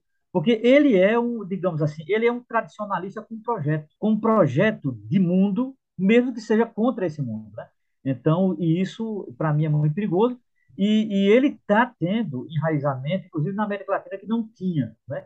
Ele agora não é só o Brasil, inclusive, hoje Bannon tem uma presença no Chile, na Argentina, no Uruguai e no Brasil. Né? O filho de Bolsonaro tinha acesso direto a ele, agora não sei, mas antes. Não, Eduardo Bolsonaro, na campanha foi que surgiu a foto, né? Eduardo Bolsonaro em Nova York, deve ter recebido lá os manuais Exatamente. e essa, esse grupo aí, o CEPAC, e eles participam, né? E o, o, Eduardo Bolsonaro é o representante aqui na Brasil, Exatamente. pelo menos, né? No, na América do Sul. Tem uma outra coisa que é, aí é o outro lado de Bannon que me interessa também, até mais do que esse outro, o Bannon é, conspirador, o Bannon da, de uma prática de comunicação, é o Bannon desestabilizador tal. Esse tudo é um fato. Mas há um Bannon que me interessa, que é assim, é, que eu ainda não sei exatamente onde vai parar, que é até onde vai o catolicismo de Bannon. Por exemplo, eu tenho certeza que ele odeia o Papa Francisco. Então, um sonho dele seria desestabilizar o Papa Francisco. É, não sei se ele consegue, mas ele tem interesse em fazer isso. Ele tem interesse em desqualificar o Papa. Né? Então, assim, esse lado católico de Bannon me interessa muito, porque é um tipo de tradicionalismo católico é, inquebrantável. Bannon é, é um cara de fé, e isso, essas pessoas são perigosas. Não é? Ele, veja, Bannon não está fazendo isso unicamente pelo dinheiro, ele não está fazendo unicamente pelo poder ele acredita que ele está investido em uma missão. Isso eu não tenho mais dúvida nele. O Benjamin deixa muito claro quando descreve o cotidiano dele. Muito claro isso. Então, ele, ele quer poder também, obviamente, ele quer provocar guerra também, tudo isso. Mas é, tudo isso está a serviço de um projeto maior, que é exatamente esse projeto tradicionalista dele passa exatamente por uma experiência de fé. E, e eu acho isso extremamente perigoso, porque o fenômeno religioso, e principalmente o fenômeno religioso fundamentalista, ele torna-se um perigo no mundo contemporâneo. Um perigo. E não só nos Estados Unidos. É um perigo no mundo. Né? Eu penso aqui os Estados Unidos, Europa e o Brasil. Entendeu? O Brasil. Então, que esse lado de dentro me interessa muito. nos leva a outro ponto aqui que foi também que motivou a nossa conversa, que é a, a história da campanha da fraternidade, né? A, a CNBB e a igreja, dizer, o comando da igreja no Brasil está sendo fortemente atacado por uma ala de ultradireita dos católicos, aí está nesse guarda-chuva, está quem aí? O Centro Dom Bosco, é tem Centro alguns Bosco, padres youtubers aí. Bernardo Custer, Custer, alguns padres. É, esse Bernardo Custer, ele fez uma campanha sistemática. Ele fez oito programas, todos sobre a campanha da fraternidade, em média, programas de 30 minutos, para desconstruir os temas da campanha da fraternidade. Mas qual é o problema com a campanha da fraternidade? Veja bem, vamos lá. Eu vou seguir o tal do Bernardo né, na crítica dele, porque a crítica dele meio que virou apito do cachorro. A crítica dele, todos repetem. Eu percebi que todos os youtubers repetem a crítica dele. O, tema da campanha da fraternidade desse ano é o tema da fome, né? E, e, consequentemente, o manual da campanha da fraternidade, ele tem um padrão, é um padrão. A campanha da fraternidade, ela existe desde a metade dos anos 60, né? Inicialmente, até entre 65 e 69, os temas da campanha da fraternidade eram muito voltados para temas familiares, temas individuais e temas espirituais. Nos anos 70, quando a CNBB muda, os temas da campanha também mudam. Por exemplo, sai de temas sobre família ou temas individuais ou temas mais espiritualistas para temas como terra, questão ambiental, fome. Essa é a terceira vez que, que há uma campanha com relação à fome, temáticas vinculadas à educação. Então, significa dizer, a CNBB se torna mais politizada e os temas da campanha da fraternidade se tornam mais politizados. Pronto, isso está na história, isso você, qualquer pessoa pode entrar no site da CNBB e esse histórico que eu estou fazendo está lá no site da CNBB. A crítica que eles fazem é que, veja bem, como estamos no período da quaresma, a campanha da fraternidade deveria ser uma campanha mais voltada para temas espirituais, para jejum, para oração, para as celebrações e etc. E tal. Ao invés disso, o que é que faz a CNBB? Comunismo. É, politiza, é, politiza a campanha. Aí fala de fome. E, e falar de fome, eu li o texto base, né? eu tenho aqui o texto base. Então, não é só falar de fome, é discutir as razões da fome, são dados sobre a fome, quais regiões em que tem pessoas passando fome. A fome, ela é um tema que ela não se esgota em si mesma. A fome é um tema relacional. A fome está vinculada a pessoas em situação de rua, a fome está vinculada a desemprego, a fome está vinculada, por exemplo, a políticas econômicas. Então, a CNBB, ela monta uma, uma visão que eu diria mais totalizadora da palavra fome. Então, ela, a CNBB, de fato, ela tira a dimensão espiritual da fome, não, é, não se trata de fome espiritual, e ela fala da fome exatamente em contexto social. Isso para eles é uma tragédia. Porque, ah, porque aí junta com é... as falas do presidente Lula de que 30%, 30 milhões de pessoas no Brasil passam fome e pronto. Exatamente. Então, os dados que eles têm são do IPEA, são dados. A CNBB, inclusive, ela cita em nota de rodapé de onde ela tirou os dados sobre a fome. Ela cita, as né, fontes. Né, 33 milhões. Todas as fontes. Está lá, eu tenho aqui, eu anotei e tal, tal. Ora, qual é a crítica desse Bernardo, que é um cara de extrema-direita, é, e os seus seguidores? É que isso, na verdade, é uma leitura comunista da campanha da. Oh, de novo. É uma leitura comunista da fome, é uma leitura manipuladora. A CNBB, aliada ao governo Lula, tem um projeto socialista para o Brasil. É, não há preocupações espirituais, a preocupação é unicamente material. A CNBB acha que vai acabar os problemas do Brasil. É, a CNBB ela deveria citar mais a Bíblia. Aí ele conta quantas vezes a palavra Bíblia aparece, quantas vezes a palavra Nossa Senhora aparece e etc. E. Então, eles começaram a fazer uma campanha, veja bem, para mim, isso não me toca em nada, absolutamente nada.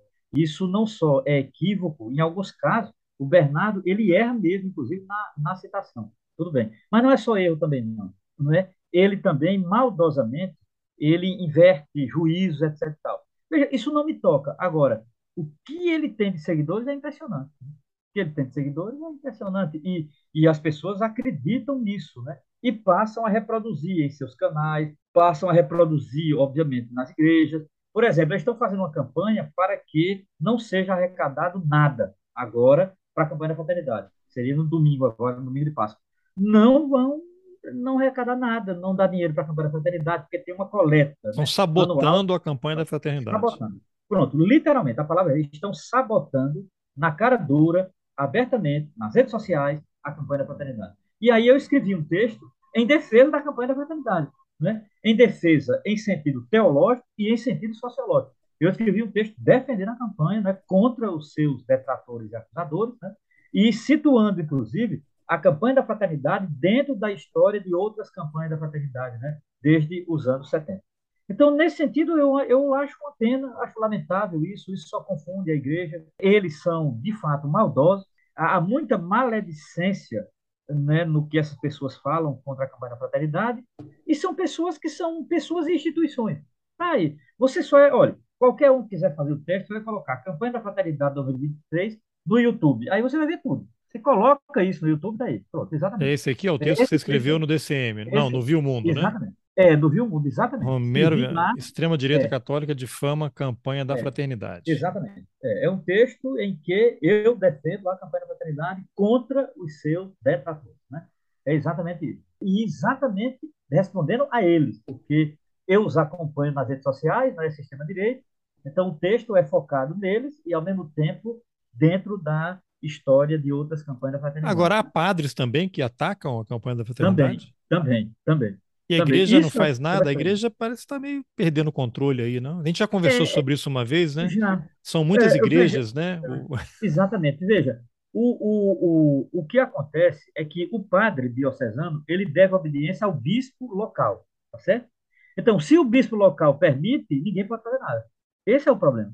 Então, por exemplo, o padre, é, por exemplo, tem um padre que ele é de uma determinada diocese que o bispo não só sabe o que ele faz, como incentiva o que ele faz, que é esse tipo de ataque na vida. E o bispo responde a quem? O bispo, o bispo responde ao, ao Papa tese, só? Em tese, em tese responderia ao Papa, em tese. Mas o Papa Francisco, ele tem evitado esse tipo de... Mas não tem o cardeal, é, não tem os... Quem é o chefe da igreja no Brasil? Não, no Brasil é o seguinte, não, tem não, é que tem o chefe. Não, o chefe não tem. O que tem é, o representante do Papa está aí em Brasília, chama-se o núncio, o núncio apostólico. Né?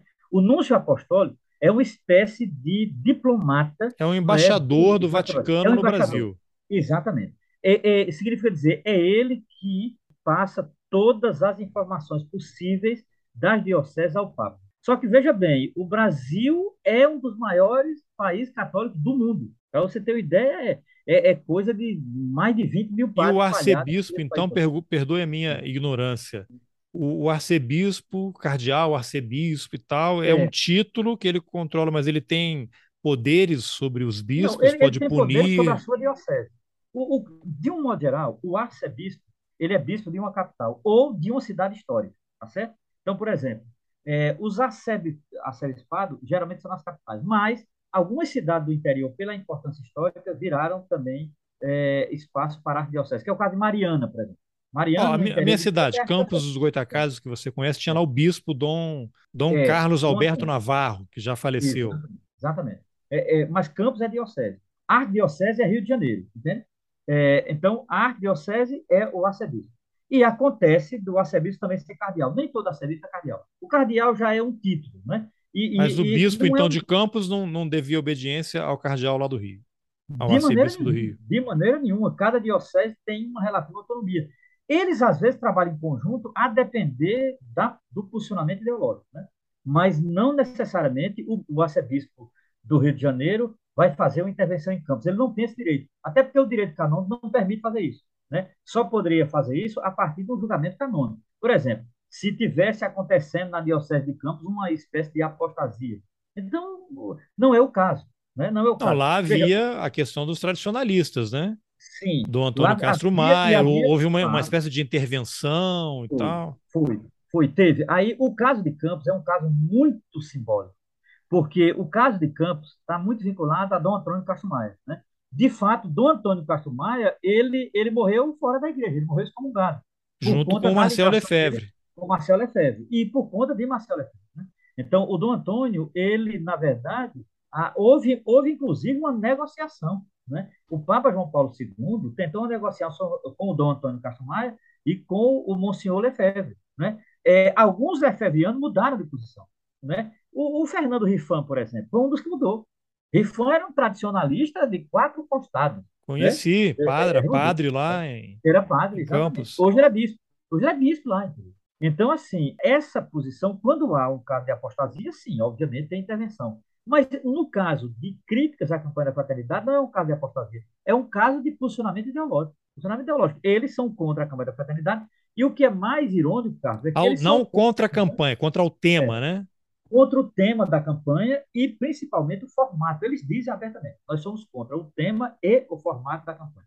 Qual é o formato da campanha? Esse formato mais politizado. Agora, o que é irônico é que eles são contra esse formato da campanha porque eles se dizem mais católicos do que o Papa. Esse é o problema.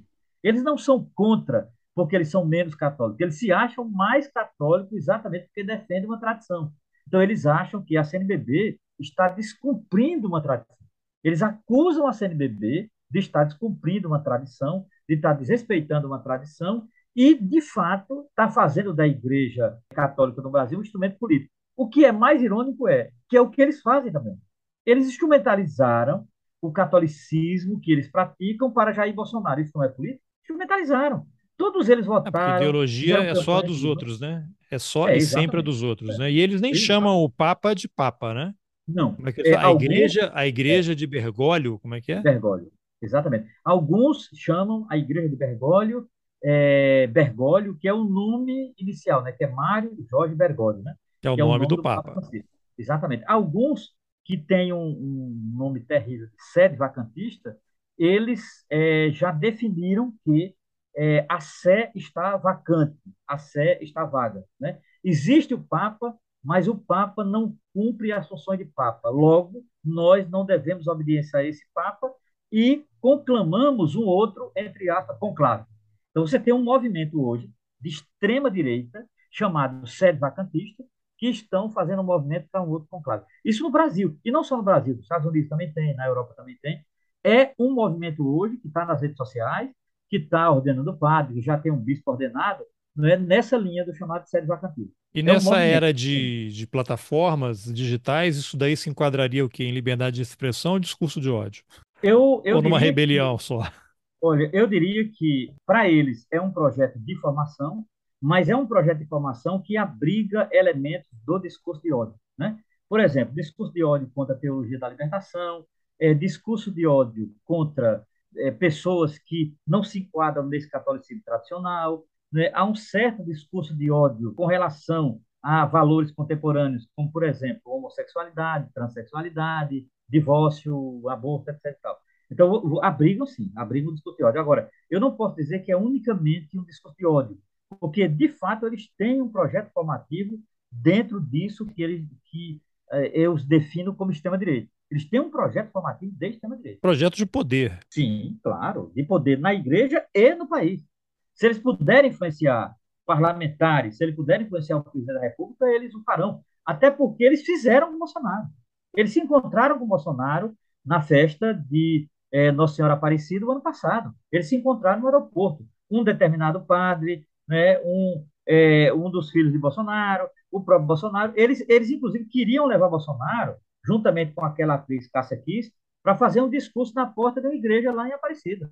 Foi que Bolsonaro não foi, e Bolsonaro alegou questão de segurança, porque ele era presidente da República e tal, e tinha muita gente e tal. Mas eles chegaram a anunciar. Não, e a Bolsonaro CNBB estava atuando contra aquilo, né? Exatamente, claro. E isso criou. Olha, foi o, o dia de Nossa Senhora Aparecida mais difícil da igreja então, houve vários vídeos né, de padres sendo agredidos é. verbalmente, até fisicamente Exato. em igreja, né? Não, o próprio bispo, o próprio arcebispo, o Dom Orlando Brandes, o próprio Dom Orlando, já tinha sido agredido numa festa anterior e nessa última agora, aí foi escachado. O próprio arcebispo. Ele teve que fazer um vídeo explicando que a, a cor vermelha da, da, das vestes do, religiosas não tem nada a ver com comunismo. O comunismo, uma, é. Uma loucura, é próprio né? do cardeal. É, é do cardilanato. A cor é a cor do cardeal. Inclusive o sapato vermelho do cardeal é o sapato vermelho do cardeal. É impressionante. Não, chegamos a esse nível. Chegamos a esse nível que é um nível de delírio é, extremado que na própria igreja está insuportável. Eu acho, eu acho que chega um momento em que a igreja não suporta isso. Nenhuma religião suporta isso. Né? Então, aí Ela eu te pergunto, ter... assim, pra uma, uma, uma pergunta que não tem resposta para a gente encerrar aqui a nossa conversa também. O que, que acontece agora? Esse, essa situação toda vai conduzir a quê? E, e, e, o que é possível fazer? Não tem, acho que não tem é. resposta para isso, né? Mas o que, que se imagina que isso vai acontecer? Porque é, é aquela história, né? Bolsonaro perdeu e todo mundo acha, Sim. ah, beleza, vencemos. Não. as pessoas não desapareceram, não foram canceladas, como a gente dá um cancela é. na rede social e depois encontra com a pessoa na rua, né? Elas continuam aí com mais raiva, porque estão se sentindo traídas, que está tudo sendo desfeito, o projeto que elas acreditam. Então, isso se espalha em diversas camadas na sociedade. Então, eu não sei, não tem uma resposta, mas vale a, a reflexão né?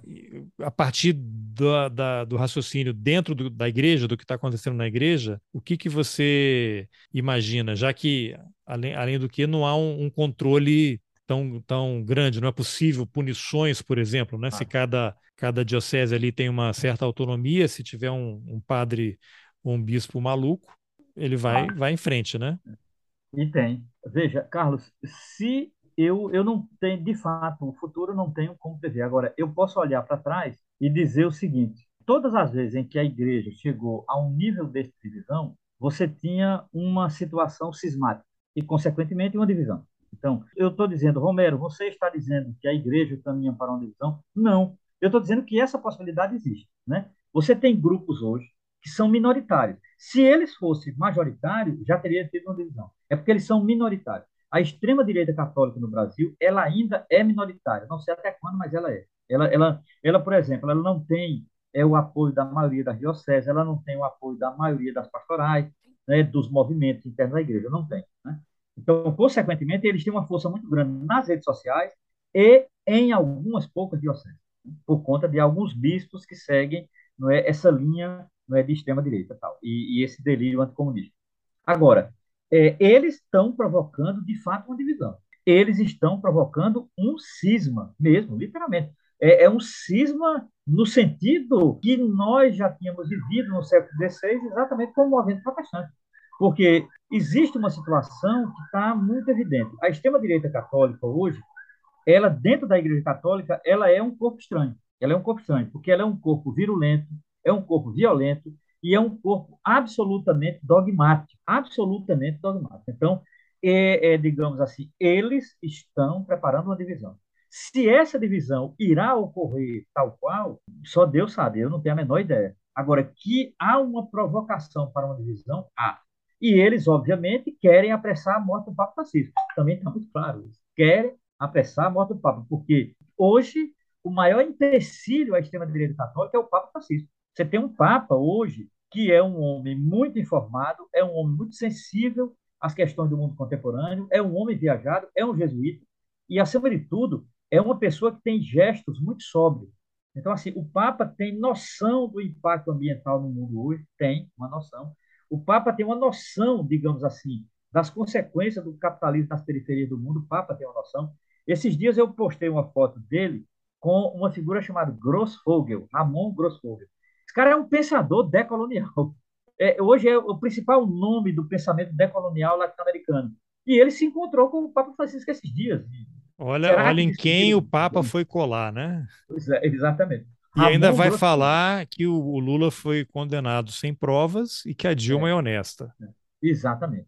Então, nesse sentido, o Papa se torna uma barreira para a própria extrema-direita católica. Né? Eu, eu, diria que o Papa é o último bastião dessa barreira. Né? E eles querem derrubá-lo. Agora, se de fato isso ocorrerá, não está nítido ainda. Não há uma tendência que possa nos dizer. Acontecerá uma divisão mais cedo ou mais tarde. Agora, há uma provocação para a divisão? Não, não tenho mais dúvida. Né? E as redes sociais é a prova disso, e esses youtubers ou alguns movimentos são, de fato, eles caminham para isso. Muito bem, Romero. Então, obrigado pela entrevista. Eu vou deixar aqui os links. Você tinha me mandado alguns textos aqui. Eu vou deixar o link e vou reproduzir o texto que você tinha escrito originalmente, uma notinha sobre mais um livro da direita brasileira, para quem se interessar, acho que vale muito a pena. Agradeço muito aí a, a sua paciência para me explicar coisas muito básicas e seguimos aí em contato, Romero. Obrigado. Muito obrigado também, Carlos. Bom, essa foi a entrevista que eu, Carlos Alberto Júnior, fiz com Romero Venâncio sobre os ataques da extrema-direita católica à própria Igreja Católica. Se você gostou, compartilhe nos seus grupos de WhatsApp, nas suas redes sociais, mande o link por e-mail. O combate ao fascismo é diário, não se esqueça disso. E agora eu peço uma ajuda de você que chegou até aqui e curte o Roteirices. Considere a possibilidade de apoiar esse projeto de jornalismo independente. É possível contribuir com um real por mês. Um real, já pensou? Você pode fazer um pix de um real toda vez que escutar um episódio ou pode colaborar pela plataforma Apoia a partir de R$ reais por mês. R$ reais por mês. Em geral, eu publico quatro episódios por mês. Se você apoiar com R$ reais, são 50 centavos por episódio. Eu sou suspeito para dizer, mas acho que vale a pena. Também é possível colaborar pelo Catarse a partir de R$ reais mensais e pelo YouTube, onde várias das entrevistas que você escuta aqui, como essa com o Romero, estão lá em vídeo, caso você goste ou prefira assistir as entrevistas. E se você já apoia o Roteirices, talvez saiba de mais alguém que também possa gostar. Então aproveita que chegou até aqui e compartilha, manda o link. Obrigado pela companhia e até o próximo Roteirices. Valeu!